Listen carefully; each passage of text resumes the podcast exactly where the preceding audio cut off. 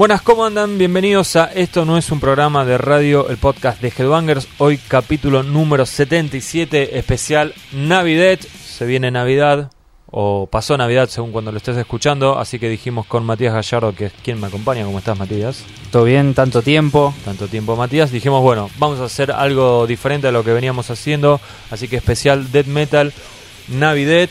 Navidades extremas. Son, bastante, extremas. son bastante extremas a veces las navidades. A veces sí. Cuando algún pariente se pone en pedo. Sí, en, en familia no pasa eso en general. En la mía tampoco, creo. Son más bien bastante religiosas las navidades. ¿Tomas agua? No, no, no, digo religiosa- Vino, religiosas eh, en el sentido literal de la palabra. No, me parece bien. Es una, fiesta, es una fiesta religiosa la Navidad. sí, ¿no? yo no comulgo mucho con esa idea, pero respeto a los demás, así que... Yo mientras haya pan dulce con chips de chocolate está todo bien. ¿Sabes que no me gusta el pan dulce? Bueno. A mí no me gusta con frutas, que sería lo tradicional. No, y, no, bueno, prefiero cualquier otra cosa antes que, que el pan dulce. Yo creo que me quedo con el pan dulce y después... Porque después tenés esas, esos confites que no podés morder. Te, lo Prefiero mordés eso. y se Pre- te sale una un muela. turrón, cualquier otra cosa. Mm, no. Las avellanas, las nueces. Las pasas de uva. uh. No, el pasadúa no. No me gusta. Bueno, Matías, hasta ahora veníamos con cinco discos para los suscriptos. Claro, que ustedes no lo escucharon Que ustedes no lo escucharon porque no están suscriptos. mal ahí, fíjense. Bueno, un, un deseo de fin de año puede ser suscribirse a Headbangers. Claro, así que ahora en el verano vamos a estar relanzando las suscripciones para 2016. Un 2016 que nos va a tener con número 98, 99 y, Y vamos a 100. llegar al 100. Vamos, ¿Llegamos, decís? sí. Llegamos al cine y después que pase lo que Dios quiere. Si nos lo permiten, vamos a llegar al número 100. Y bueno, así que van a poder suscribirse. Y por ejemplo, hoy podrían haber escuchado las cinco lecciones, que no vamos a decir cuáles son, así Por se mueren supuesto. de intriga. Mirá si se muere alguien de intriga, después me como un juicio. Este, así que vamos a ir del 10 al 1. Les vamos a explicar a ustedes Claro, que no están expliquemos qué es lo que 10 al hacemos. 1. Bueno, elegimos 15 discos, para ustedes 10 discos de death metal para esta Navidad, por eso la llamamos Navidad. Y no hay mayor parámetro que ese, que sea death metal, puede ser melódico, sueco, norteamericano, De acá, técnico, allá. brutal. Este, elegimos todo death metal internacional. Eso sí, algún día haremos un especial de death metal nacional. Si juntamos 10 discos de, creo que sí. de bandas nacionales oficiales. Sí, pero es un ¿Sí? estilo que edita muy poco. ¿eh? Sí, igual hay, hay, hay. Hay, pero se edita muy poco. Pero bueno, aprovecho para recordarles que salió una nueva G-Banger, la número 97, que pertenece al mes de diciembre. Un buen regalo para Navidad. Excelentísimo regalo para Navidad con 45 mangos. Hoy no puedes Quedás comprar como un campeón. nada. ¿eh? Tres, Y al- pe- tres pensar, alfajores pensar que hay gente que te regala un par de medias. Por eso. Con esto quedas mucho mejor y tenés el anuario de lo que fue el año 2015 en materia de metal. Elegimos los mejores 50 discos, pero también hay un montón de otras cosas. Por ejemplo, cada miembro del staff elige su top 10 con también con las decepciones del año, con el músico más valorado del año, el disco que más escuchó, la mejor tapa de Headbanger, también un montón de músicos eligiendo sus discos favoritos. Aaron Turner de el ex Isis, por ejemplo, nos, nos cuenta sus eh, cinco cosas preferidas para hacer en dos- que hizo en 2015, mejores comentarios de YouTube, los discos más vendidos, las mejores cinco peleas de Mustaine en Twitter, Eso es genial, es increíble. las mejores declaraciones de músicos. Nada, hay un montón de cosas. Bueno, obviamente los fuertes son los 50 discos, que además no es una lista con 50 discos, sino que Es un informe. es un informe que tiene bueno declaraciones de los músicos, de cómo se hizo cada disco, etcétera, etcétera. Además hay un informe también de thrash metal argentino, el desde poco con un montón de reviews. El top 10 de, mm, de este número es sobre música nacional, los mejores 10 discos de 1995, aprovechando bueno que se cumplieron 20 años. Sí, además es la contraparte del anterior que eran 10 discos de, de metal música internacional. Sí. En las reviews tenemos a Glenn Danzig como la principal, con una hermosa ilustración de Santiago Muy Dufour. Eh, discos de Lacrimosa, Clutch, Def Leppard, Graveyard, El Días Negros, la columna de Matías sobre el black metal, Swallow the Sun, bueno, un millón de reviews, hasta el Screen for Me, es un número bastante recopilatorio del año porque el, el Screen for Me, por ejemplo, la sección de cine también repasa las mejores 15 películas que se editaron en 2015. review Una buena opción de- para que se lleve de vacaciones el que se sube al micro. Yo creo que es un buen número para llevarse en un micro y o leer en la playa también. ¿eh? O si lo leíste antes, te cargas un par de, de discos en la MP3 También. y después nos puteás. Cuando, También. Yo cuando te hacer- hayamos cagado las vacaciones. Yo soy de hacer esas cosas de cuando me voy de vacaciones me llevo revistas y me anoto bandas que, uh, esta nunca la escuché o este disco se me pasó y lo quiero, lo quiero escuchar. Así que bueno, la nueva Headbanger ya la pueden conseguir en los kioscos de Capital Gran Buenos Aires a través de nuestra página online con envío gratuito a toda Argentina y en las roquerías de siempre de todo el país. Matías, ¿te parece si arrancamos con el puesto número 10? Sí, ¿qué es lo que vamos a escuchar? Lo elegiste vos, así que vamos a Así escuchar que a está bueno. Autopsy, que en realidad se pronuncia Autopsy. Autopsy. Jamás en mi vida le dije Autopsy. Creo que ni ellos le dicen así. No, pero conozco gente que le dijo Autopsy. Sí. Y el disco que elegiste, bueno, un clásico, Mental Funeral, del año 1991, cuando el death metal todavía era cosa nueva. Pues estaba en pañales. Sí, muchos sacaron influencias de acá. ¿eh? Aunque Autopsy haya quedado como una banda ahí medio relegada, hay varios que... Es una banda... Hoy, lo escuchaba Sí. para, viste, para elegir el tema y decía, mmm, acá Entum sacó... Bueno, lo, lo reconocen también, ¿no? Pero hay bastantes que, que no. Pero me parece que es una banda medio sobreestimada. No, al revés. Infravalorada. Infravalorada. Poco valorada. Sí, poco valorada, sí. sí, tipo, la Sobre típica todo por el, banda de lado, culto. por el lado de la influencia. Sí. Por el lado de la influencia.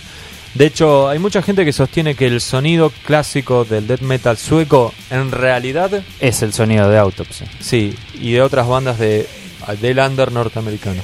Es que en realidad ellos escuchaban esa o sea, el, el death metal sueco nació a partir de Nick Anderson que escuchaba esto, Re- Re- Repulsion y, y bandas de ese estilo, que es en realidad el gancho con Autopsy es que mezclaron el death metal con Black Sabbath entre comillas, o sea, le metieron momentos más lentos y más gruberos. De hecho, Casi- este, este tema es bastante bastante grubero y muestra más o menos bien cómo es el sonido de ellos.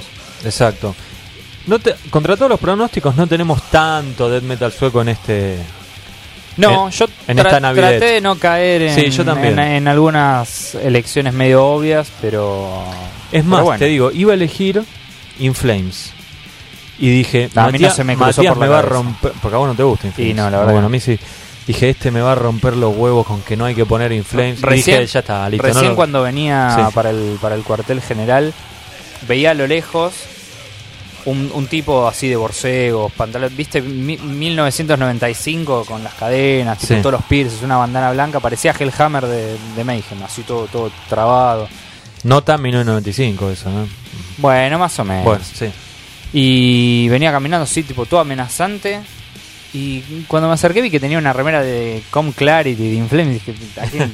Me- se, se te cayó el Bueno, personaje. pará, pará. ¿Qué tenía que ser? ¿De Chester Rice? No, pero si era, no sé, de Dark un poquito más de, Nah. de No hay que jugar a la gente por cómo se viste. Ni por las remeras que usa- No, no, si no vamos todos Mira yo, estoy haciendo un podcast de death metal en, en chinelas. Sí, yo- En chanclet. Va, no, ¿qué son estas? Las flip flops. A ver. Sí, no sé. Las que te agregan edad son. Qué mala onda. Bueno, vamos a escuchar Oropsy entonces. Sí, con, el- con la canción ¿Cuál elegiste? In the Grip of Winter. Ideal para el verano este de mierda. Así que bueno, tira el tonal a la mierda. Escuchemos Autopsy desde Mental Funeral 1991.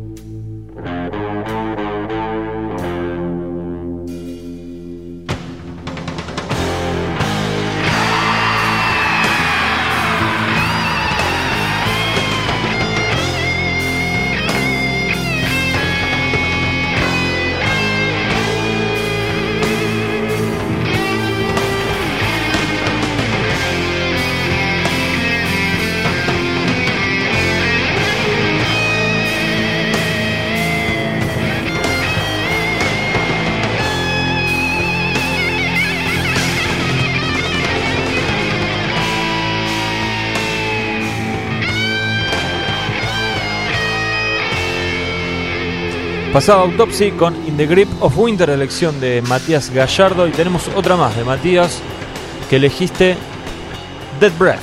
Sí, justo hablábamos de, de Nick Anderson. Eh, en 2004 él sacó el disco Stinking Up the Night con Death Breath, que es eh, lo primero que hizo después de un millón de años de no tocar, no, tocar el estilo, porque si mal no recuerdo, eh, después de, de haber participado en el Eligiendo la Muerte, como, como que se entusiasmó revisitando sus, sus años mozos y le dieron ganas de volver a tocar death metal. Exactamente, hago la traducción. Eh, Nick Anderson tocaba, eh, En claro. fundador de Entomb, prócer del death metal sueco. En un momento dice, che, me hinché las bolas y se arma una banda de garage rock, Claro, que fue de Helicopters. que fue de Helicopters, demostrando todo su talento, digamos, pasó de un Sí, extremo al tipo otro. multifacético y talentoso. Y bueno, nada, se había alejado del death metal. Salió el libro Eligiendo la Muerte, que lo editó Headbangers en Argentina. El libro del autor Albert Mudrian. Y ahí, se- leyendo el libro, se cebó. Dijo, quiero volver a hacer death metal. Y bueno, hizo esto.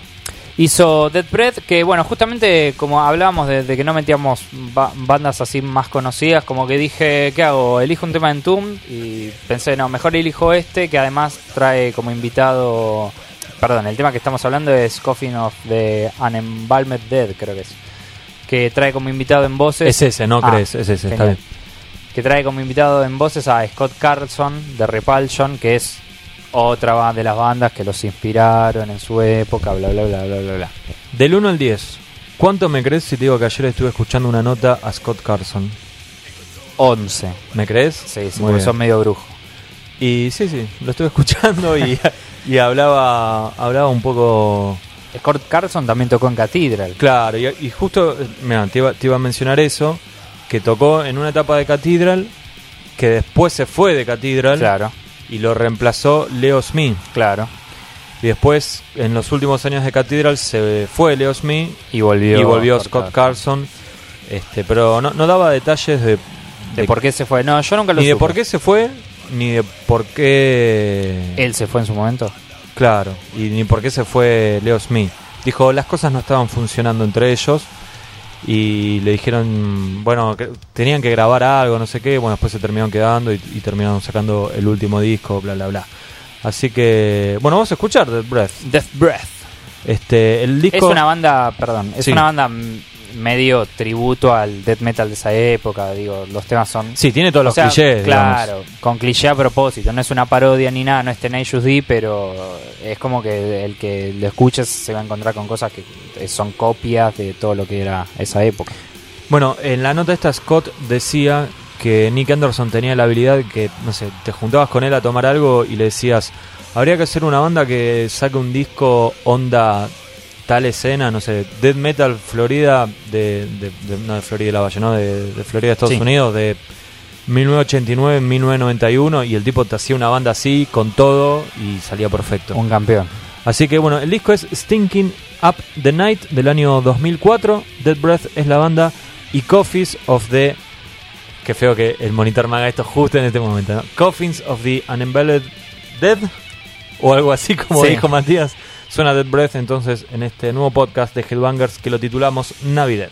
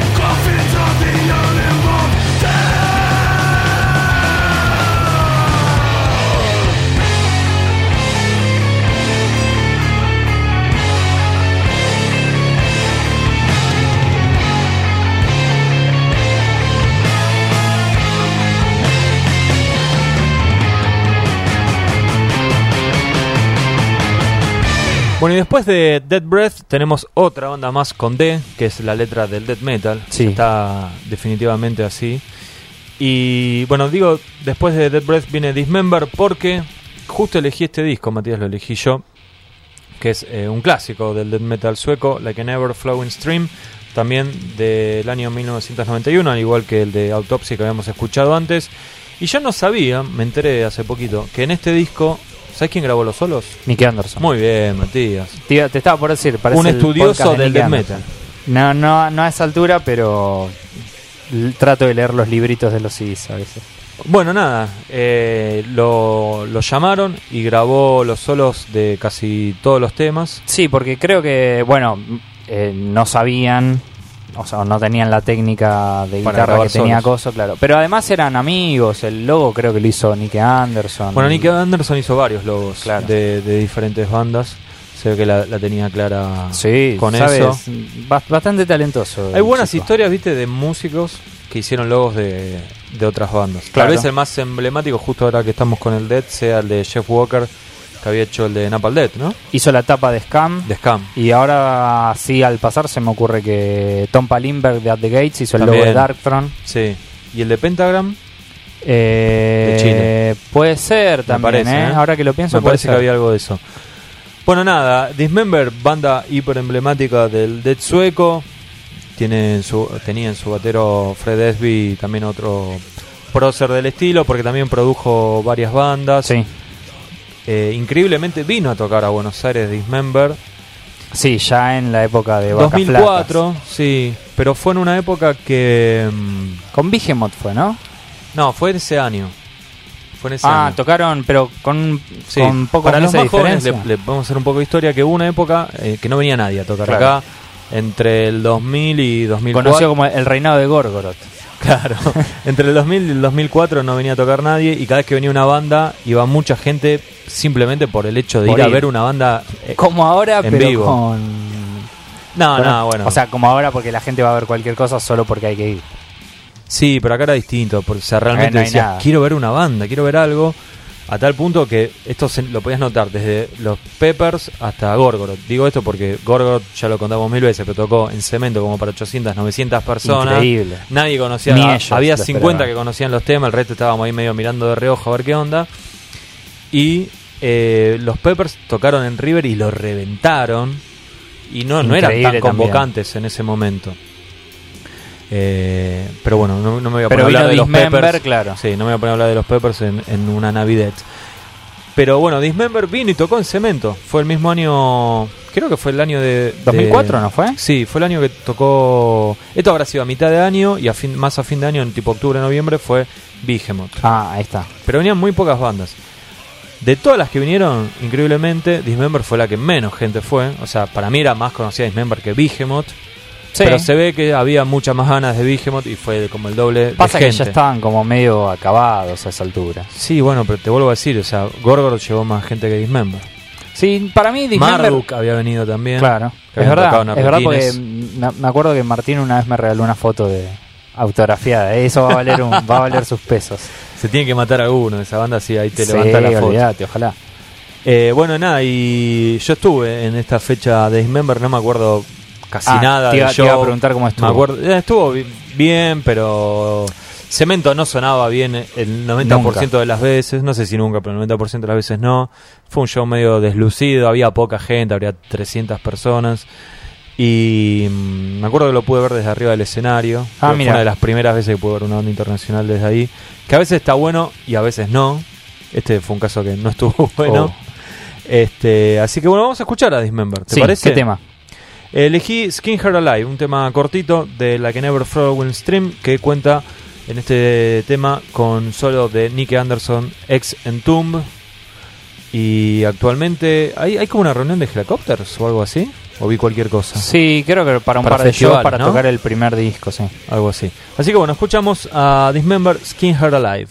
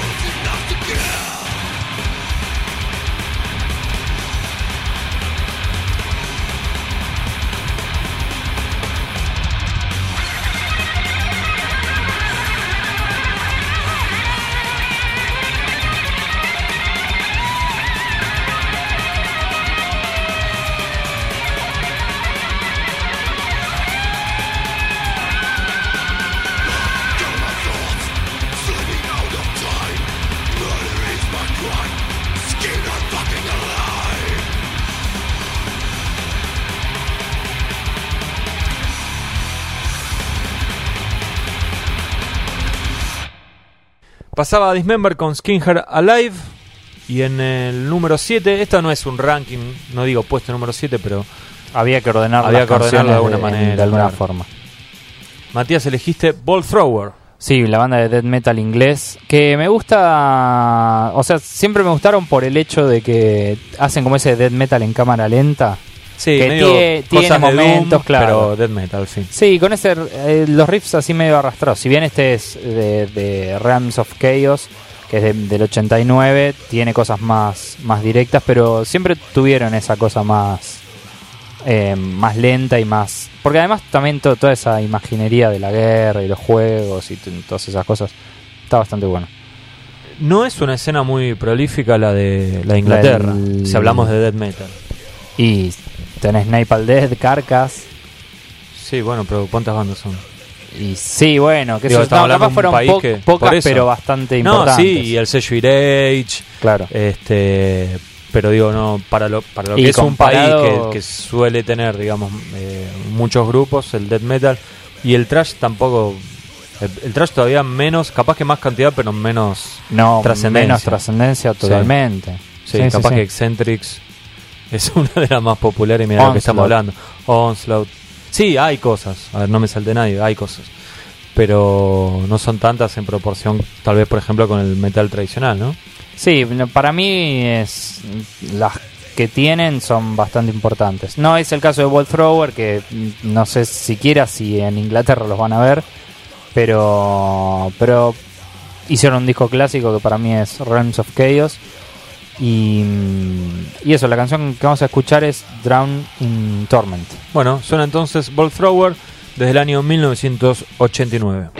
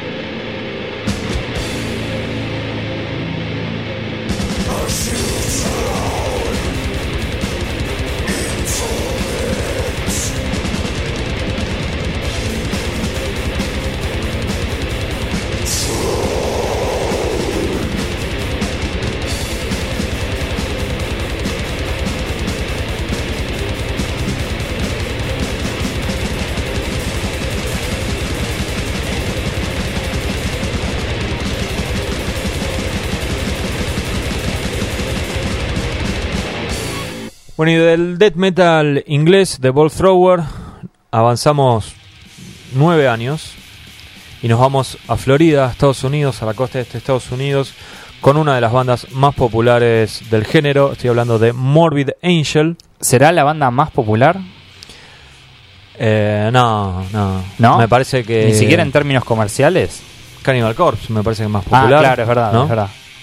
Este, en un momento, En su época de oro. sí, Covenant era el disco más vendido del death metal clásico, digamos. Claro. Pero pasa también que a veces es medio complicado hacer es- ese tipo de, mm, de, digamos, de listas de más vendidos cuando involucra a discos que se editaron antes de los 90. De Soundscan. Claro, que era cuando estaba el, que cuando empieza el sistema SoundScan, que es que vos pasás el código de barras por, por el lector en cualquier disquería y ahí ya te computa una venta. Claro. Y bueno, eh, Morbid Angel tiene discos antes del año 91, que es cuando se implementó esa forma de medición. Pero bueno, en el año 98 sacó su disco Fórmula Fatal to the Flesh, que fue el primer disco sin David Vincent. Eso te iba a preguntar. Sí, lo elegí por eso, de hecho. Este, iba a elegir Domination y después dije, no, vamos a elegir algo un poco menos popular. Y mm, bueno, nada, la banda venía con, con un periodo de cambios, ¿no? Perder a- al cantante no es moco de pavo, Para nada. más cuando era también cantante y letrista y, y bajista y también era el tipo como... Sí, era el frontman. Sí, que daba las notas, bastante carismático. Pero bueno, eh, se fue se fue del grupo, des- ni bien salió Domination. Va, ni bien salió no, pero digo, al poco tiempo. Y tenía su banda Jenny Torturers. No sé si alguna vez la escuchaste. No, pero era No te perdiste nada, ¿eh? industrialosa, ¿no? Sí, no sé para qué se fue. Para mí que... Con una imagen jodida, te digo. ¿eh? Medio sadomaso. Sí, medio, para mí que lo aburrió el, el género y quería hacer otra cosa, qué sé yo. Siempre lo vi a David Vincent medio como Burton Sibel, viste, como que no le gusta el metal, me- medio que reniega, me- medio que reniega de estar donde está. Sí. Bueno, después terminó volviendo para sacar el peor disco de la Otra discografía. garcha, sí. sí. Ni lo voy a nombrar ese disco. Porque nunca me acuerdo bien cómo es el nombre. Il Divinus Il, Santus. Illus Divinum Insanus. creo Bueno, que se llama, Santus para mí. Bueno, no importa, ni, ni lo googleé, no vale la pena. No. Pero bueno, se volvió a ir del grupo. Y en todo Y ahora volvió Steve Tucker. Claro, iba a decir eso, que Steve Tucker fue el encargado de reemplazarlo en, en- en estas etapas de salida del grupo. Después en otro momento estuvo eh, Anderson, que falleció hace un par de años. Fue en un momento que Steve Tucker se fue de la banda. Claro. Pero bueno, este disco, Fórmula Fatal to the Flesh, del año 98, me lleva directamente a mi adolescencia y mis días de secundaria. Lo escuchaba muchísimo este disco. Tenía un amigo que era muy fanático de Morbid Angel. Y era tu, tu época de más fanático también, ¿no? Del death metal, sí. Sí. Y de Morbid Angel también. Me, me gustaba mucho la banda y escuchábamos mucho este disco. Que tenía unas letras muy complicadas porque acá ya era todo propiedad de Trey Asactot, que hacía unas letras rarísimas. Había todo, una. todo, todo es muy raro con ese Sí, pero había una letra que me acuerdo que estaba como en un idioma antiguo, no sé qué, no, Puede se, ser. no se entendía una garompa. Pero bueno, eh, Prayer of Hatred es la canción que elegí. No sé cómo está visto este disco entre los fanáticos de Morbid Angel y entre los seguidores del death metal. Si está mal visto, cagate en eso y te digo que escuchalo porque la verdad que es un disco realmente bueno. Obviamente si te gusta el death metal, ¿no? Sí, Yo nunca lo escuché, la verdad. Bueno, a vos que estás en tu etapa bastante death metalero, te lo recomiendo. Podría, podría escuchalo. ser. Pasa que en realidad es como que tengo una deuda pendiente con Morbid Angel. Salvo el, el primero, como que nunca me llamaron of. Madness. Sí. Bueno, el gran clásico para todos es Covenant en general. En realidad, los tres primeros son como los vistos Sí, como clásicos. darles... Y son los clásicos, Blessed Sick también. Pero este disco, por ejemplo, a mí realmente me parece muy bueno. Yo, después de Getaways to Annihilation, My Heretic no le di tanta bola. Y bueno, y, y el, el de la I no me gustó para nada. Este, pero reitero, Fórmula Fatal to the Flesh, pesado, técnico y a su manera tiene gancho también. O sea que esperás el disco nuevo, no sé si lo espero. pero te genera Ca- Cada vez curiosidad. espero menos los discos porque después cuando los espero me termino decepcionando. Pero definitivamente lo voy a escuchar. Lo voy a escuchar. Así que bueno, escuchamos entonces eh, Morbid Angel, Prayer of Hatred de Formulas Fatal to the Flesh.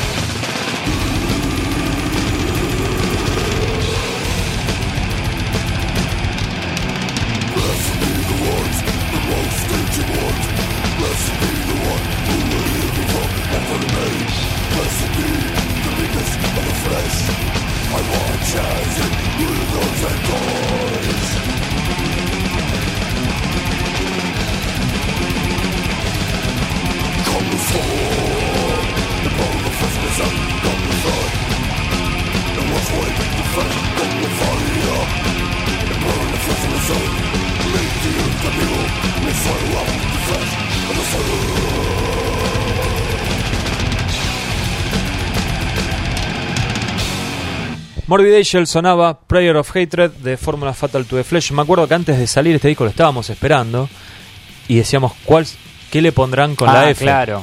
Claro, porque ellos tienen. Claro, para esta época ya sabíamos este, que el, el que había salido ante- antes era Entangled to Chaos. Sabíamos que venía el de la F y siempre estaba como. Y Es como fácil para acordarse cuáles sí, son los es nombres más fácil, de Morbid Angel. aunque son nombres complejos en realidad, salvo Domination o Covenant, ponele, pero mm, sí, me acuerdo que con el de la H yo decía iba a ser algo con, con Hell y Claro. no me cagaron porque fue Heretic, así que estuvieron bien. Bueno, y pasamos de Morbid Angel a otro extremo, nada que ver, otro país también. Opeth, banda sueca, que empezó haciendo algo muy extremo y terminó en una banda casi de rock progresivo. Se fue al otro extremo. ¿Es una de las bandas que más creció en tu gusto en los últimos años? En el último año, diría yo. ¿En el último año? Ah, Sí, bueno. sí. Ah, pero ya el anterior te había gustado también. Sí, bueno, sí, es verdad. En realidad, el, el click creo que fue verlos en vivo este año en Groove. Que fue Me quedé uno, con de las los, ganas. uno de los Justo mejores me shows que, que vi este año. Y, y sí, a partir de, de ahí, como que dije, me tengo que poner al día con el resto de los discos. Yo los había visto siempre en vivo que vinieron y realmente tenía ganas de ir, pero me acuerdo que estaba en cama, me dolía todo el cuerpo, estaba con esas Sí, no grip- podías más. Estaba con esas gripes, viste, que te hacen mierda y decía, si voy la voy a pasar como el orto, no voy a disfrutar nada. Pero realmente los quería ver. Bueno, el disco este que yo elegí es Blackwater Park, es de 2001. Y podría ser una inclusión medio polémica, me parece, ¿no? Yo eh, cuando lo... me, me sorprendió que no me escribiste diciendo, eh, ¿por qué ponemos esto? No, lo- Porque lo vos pensé, con en esa realidad- voz. Hola, sí, Matías.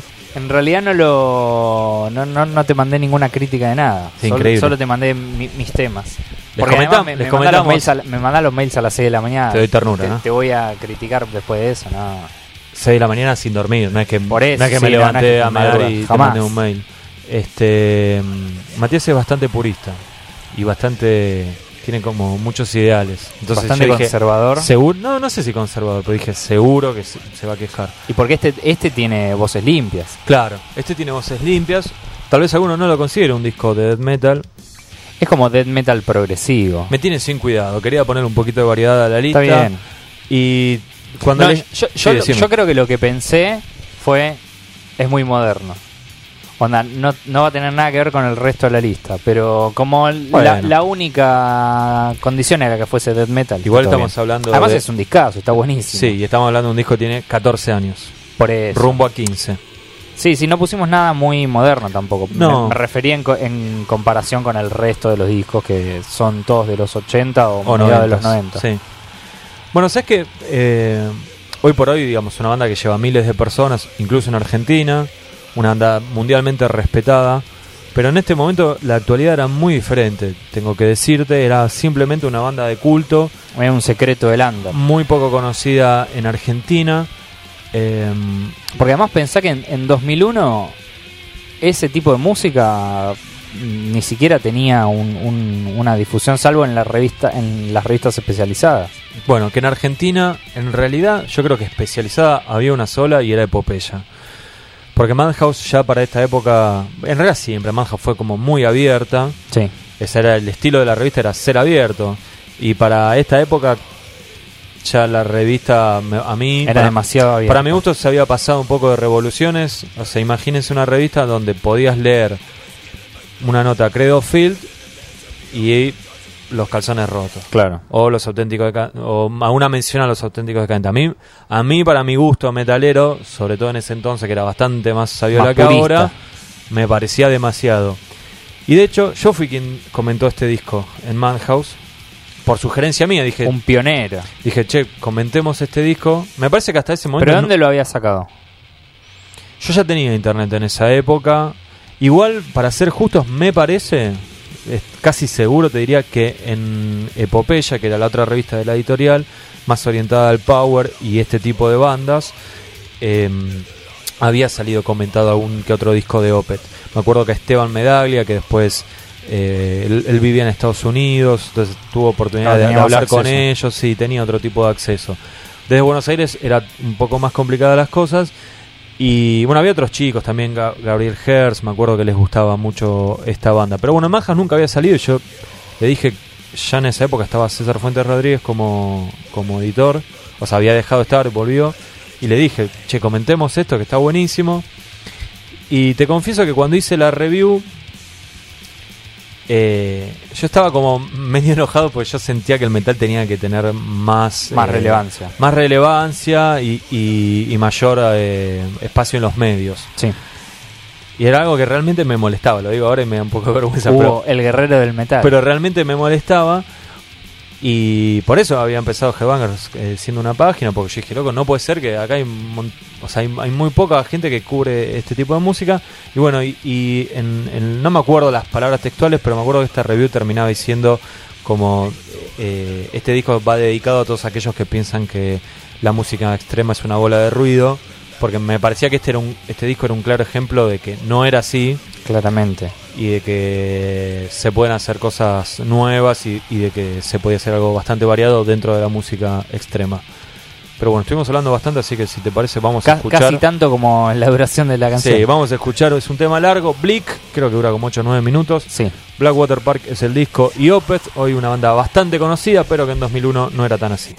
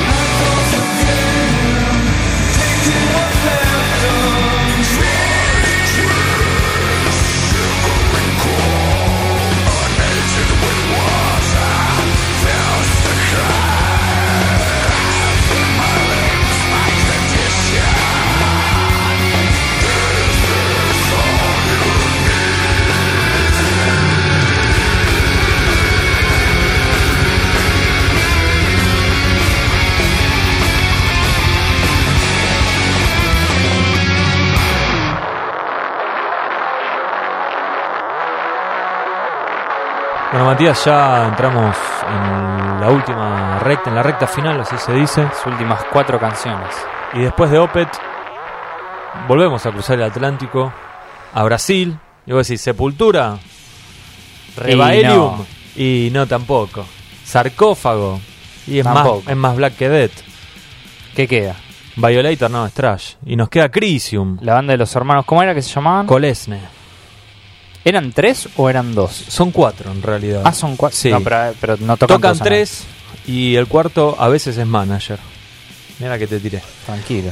Y sí, ellos no sé de qué ciudad son, pero se habían mudado a San Pablo. O sea, se, se dice que Crisium es de San Pablo, pero en realidad eran de otra ciudad. Se mudaron ahí, que es como, bueno, Tenían más la, cap- chances. la capital no literalmente del país, pero digamos la ciudad principal. Y desde ahí fundaron este, su camino al estrellato del death metal sudamericano. Y es una de las pocas bandas que pudo ser contratada y perdurar en el tiempo por un sello como Century Media, ¿no? Es- eh, después, después de Sepultura es la banda más exitosa de metal de haber salido de Brasil. Capaz que Angra, Ah, es verdad. ¿no? Bueno, pero entre esas tres creo que. Sí, de ahí. Sí, sí, sí, sí, sí. Bueno, ellos al ser death metal obviamente no tienen este, las ventas que pueden tener otro tipo de grupos, ¿no? Pero sí, es una banda respetada mundialmente y en este yo creo que en el año alrededor de entre 97 y 2000 fue el mejor momento de Crisium y mm, Conquerors of Armageddon siempre fue mi disco favorito. Sé que los viejos fanáticos de Crisium tal vez eh, prefieren alguno de los primeros dos discos. Apocalyptic eh, Re- eh, Revelation es uno de los más populares, pero para mí Conquerors siempre estuvo un pasito más adelante, tal vez porque fue con el disco que los conocí. Se Claro. editó en el año 2000 y en ese momento me hubiese encantado que venga la banda que terminó viniendo a Argentina por primera vez, increíble, ¿no? Porque es acá al lado, en 2007, que fue bueno, cuando tocaron de soporte Con de Testament. Testament, ¿no? Sí. Sí. Que fue un show correcto. Y después Pero- volvieron, ¿te acordás?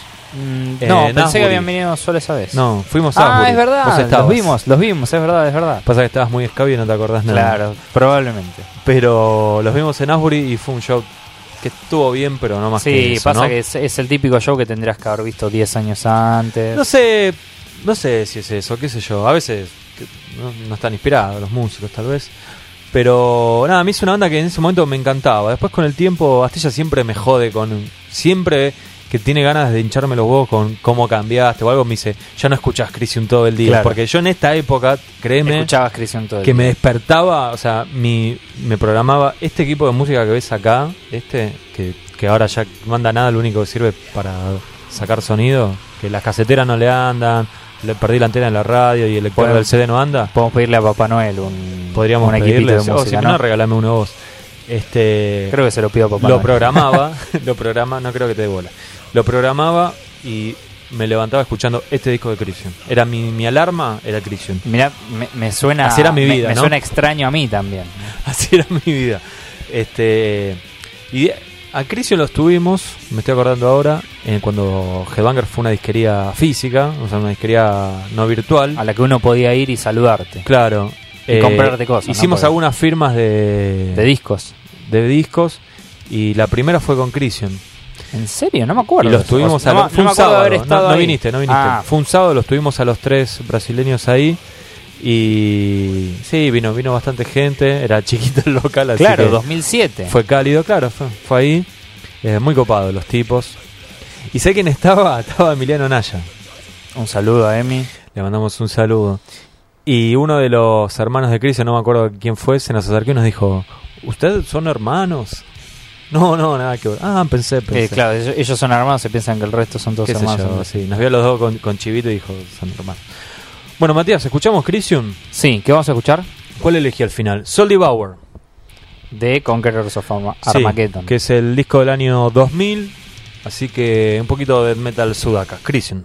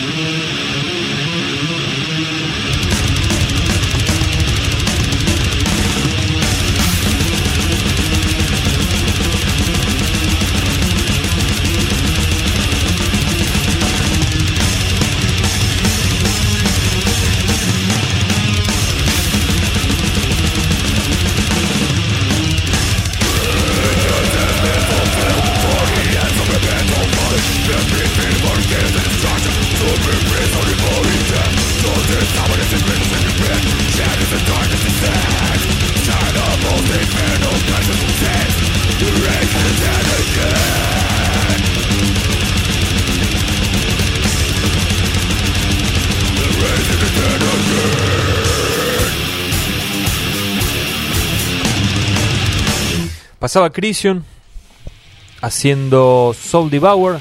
Estamos en la Navidad de Headbangers. Para Queda- todos los que se quejaban que eh, siempre con el trash, no sé qué. Bueno, acá tienen Death Metal. Y para las navidades, ¿eh? y para las Navidades. Y nos quedan tres discos. que todas elecciones acá. tuyas. Sí, es verdad.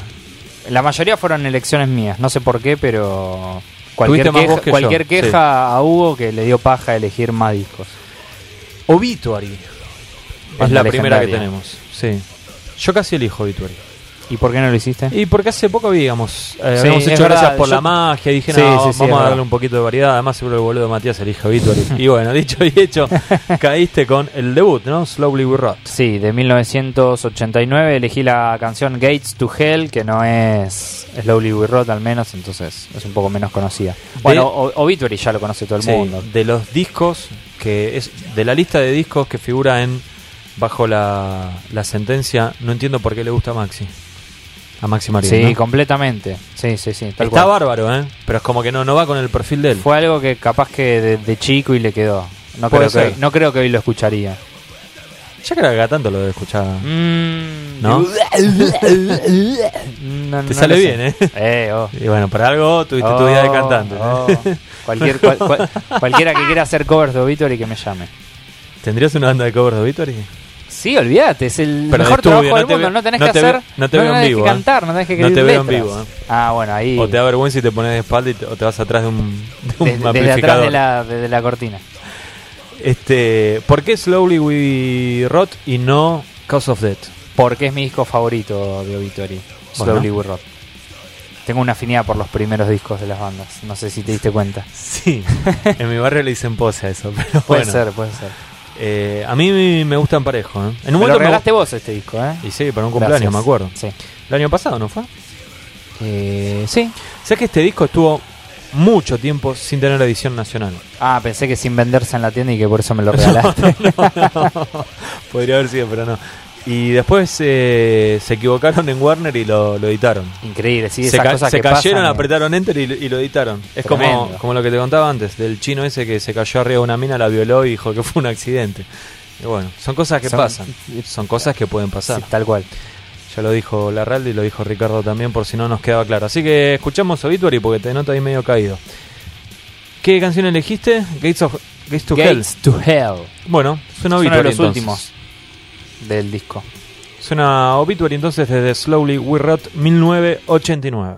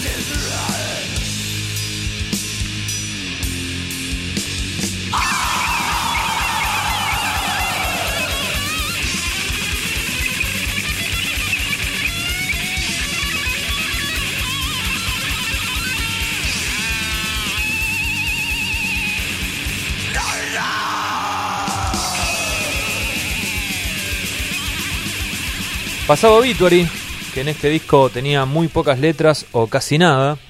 Eso dice el mito. Va, eso decían ellos. en Bueno, qué sé yo. Eran muy pendejos, ¿no?